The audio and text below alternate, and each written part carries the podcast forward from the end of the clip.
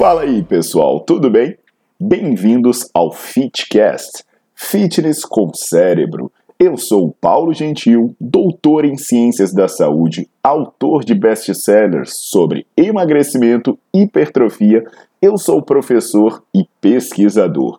Este canal foi feito especialmente para quem gosta de cuidar do corpo, mas não descuida da inteligência. Aqui a verdade é dita com evidências científicas, doa a quem doer.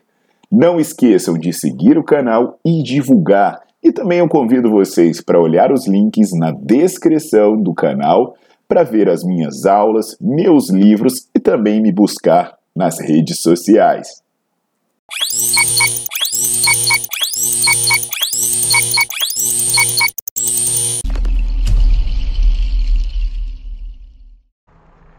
Fala aí pessoal, tudo bom? Aqui é o Paulo Gentil e hoje eu vim para falar sobre glúten. Porque você vê muita gente falando, né, que é preciso cortar o glúten. Você vê muito relatos de pessoas dizendo que depois que parou de consumir o glúten teve bons resultados, que emagreceu, que se, se sentiu mais disposto e por aí vai.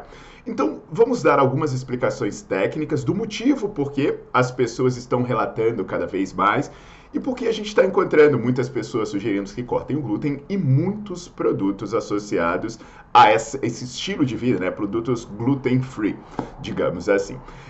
Antes de eu prosseguir, eu peço para vocês deixarem o seu like no vídeo e botar para seguir o canal. E muito do que eu vou falar aqui hoje é conteúdo é, também compartilhado por nutricionistas como Murilo Dátilo e o Bruno Fischer. Até o Murilo tem boas aulas no Nerdflix então eu recomendo depois vocês procurarem esses dois profissionais, eu estou deixando o nomezinho deles para vocês saberem quem é, vocês seguirem nas redes sociais, que são pessoas muito sensatas. Aí aproveitando que eu estou falando de nutrição, eu também vou falar para vocês seguirem outros dois profissionais nas redes sociais, são muito sensatos, que é o Felipe Nassau e o Marcos Lins, o Marquinhos Lins, tá legal? Mas por enquanto o que eu quero de vocês é deixar o seu like no vídeo e botar para seguir o canal.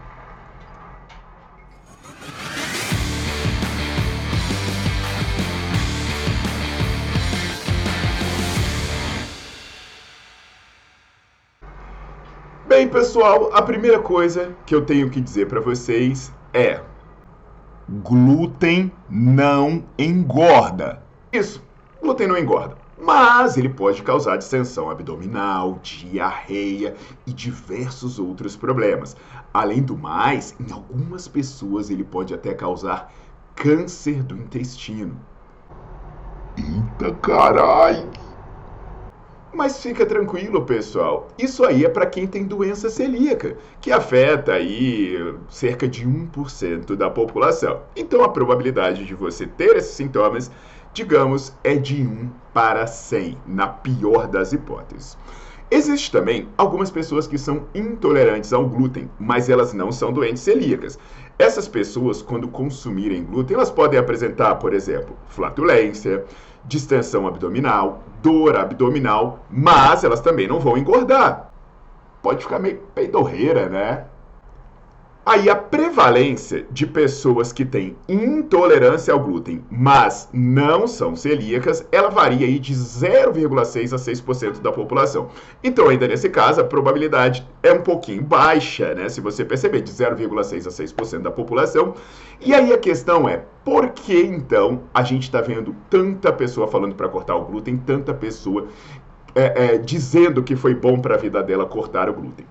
Bem, a gente está vivendo uma era né, em que as pessoas são subjetivamente doentes. Então a pessoa se coloca como doente. E aí a gente tem pessoas revolucionárias da nutrição e da medicina que vivem trazendo porções mágicas à saúde. Então, essas pessoas mandaram muito bem, querendo vender um produto, contar uma historinha, dizendo que o glúten faz mal para a saúde. E aí elas chegaram e falaram: olha, o glúten faz mal para a saúde, eu descobri.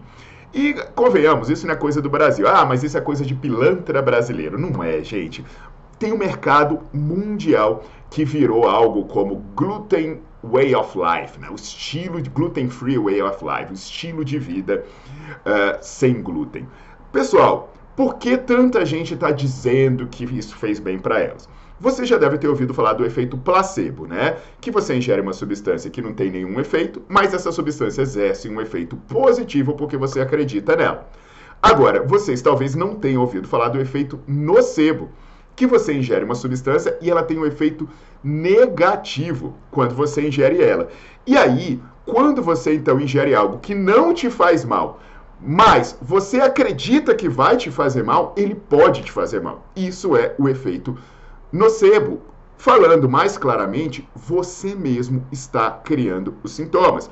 Olha, quem tem doença celíaca é uma coisa à parte, mas eu não estou falando da doença celíaca. Eu vou falar, por exemplo, de um estudo que eu, vou, eu deixo tudo na descrição do vídeo, né, os links para as minhas redes sociais, meu site e também o nome dos estudos. É um estudo do Javier Molina Infante, da Espanha, junto com o Antônio Carroccio, da Itália. O que, que acontece nesse estudo? Algumas evidências que ele mostra sugerem que 16% dos portadores de sensibilidade ao glúten que não têm doença celíaca, eles têm sintoma após consumir o glúten. Entende isso? Então, 16% de fato pode ter algum sintoma. Olha só. Agora, cerca de 40%, na verdade, tem um efeito nocebo. Então, o que, que eu quero dizer com isso?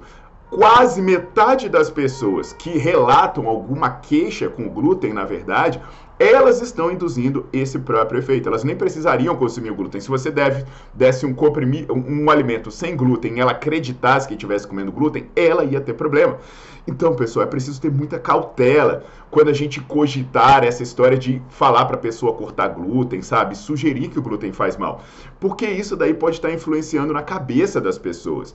E aí alguém pode estar se perguntando, mas por que tanta gente está divulgando isso, né? O primeiro ponto a gente precisa reconhecer, ao contrário do que se fala aí, a prevalência de pessoas com doença celíaca ou intolerante ao glúten, ao glúten, ao glúten né, não tem aumentado. Não tem aumentado. Ah, mas cada vez tem mais gente celíaca, cada vez tem mais gente intolerante ao glúten. Isso é mentira. Tem cada vez mais gente acreditando que é intolerante. Agora, por outro lado, os produtos sem glúten vendem mais do que nunca. Poxa, quando teve o boom do gluten free, né? Esse, é, essa indústria do gluten free movimentou só nos Estados Unidos mais de 2 bilhões. No Brasil, em poucos meses, isso cresceu mais do que 30%. Então, isso é moda para a maioria das pessoas, sabe? O problema não é o glúten, é a gula. É isso, pessoal. Ah, mas é, é, tem algumas questões práticas, né? Inclusive associadas a esse problema da gula. Uma, quando a pessoa corta o glúten, ela acaba se privando de tanta coisa, ela acaba se colocando tanta restrição que ela vai comer menos, muito menos, ela vai acabar emagrecendo principalmente porque muitos alimentos que ela vai cortar são alimentos de baixa qualidade. Por exemplo, ela vai cortar alguns tipos de massa, alguns tipos de biscoito, de pães e por aí vai. Então a pessoa vai comer menos e vai acabar cortando alimentos ruins. E aí, outra coisa que está fazendo né, o, as pessoas acreditarem tanto nessa dieta do glúten é que é muito mais fácil você criar um espantalho e vender uma solução do que educar o paciente. É muito mais fácil dizer para a pessoa, olha, corta o glúten, do que dizer, ó, oh, você tem que fazer suas refeições, comer mais fruta e por aí vai. Então, gente, por favor, Parem de acreditar nessas mentiras, não criem paranoias, porque isso vai te fazer muito mais mal do que bem. Eu recomendo muito, né, os nutricionistas que eu falei, eu vou deixar o nomezinho deles na legenda de novo aqui para você procurar. E também, se você é estudante ou profissional da área de saúde, dá uma visitada lá no meu site, vai conferir o Nerdflix, que são aulas que você vai pagar uma mensalidade baixíssima, que não vai dar nenhum real por dia, e você vai ter acesso ilimitado a várias aulas e milhares de artigos, tá bom? O seu like já foi deixado no vídeo? Se não, deixe seu like no vídeo. Se você ainda não segue o canal, segue o canal, porque a gente precisa espalhar a verdade. Aguardo vocês na próxima.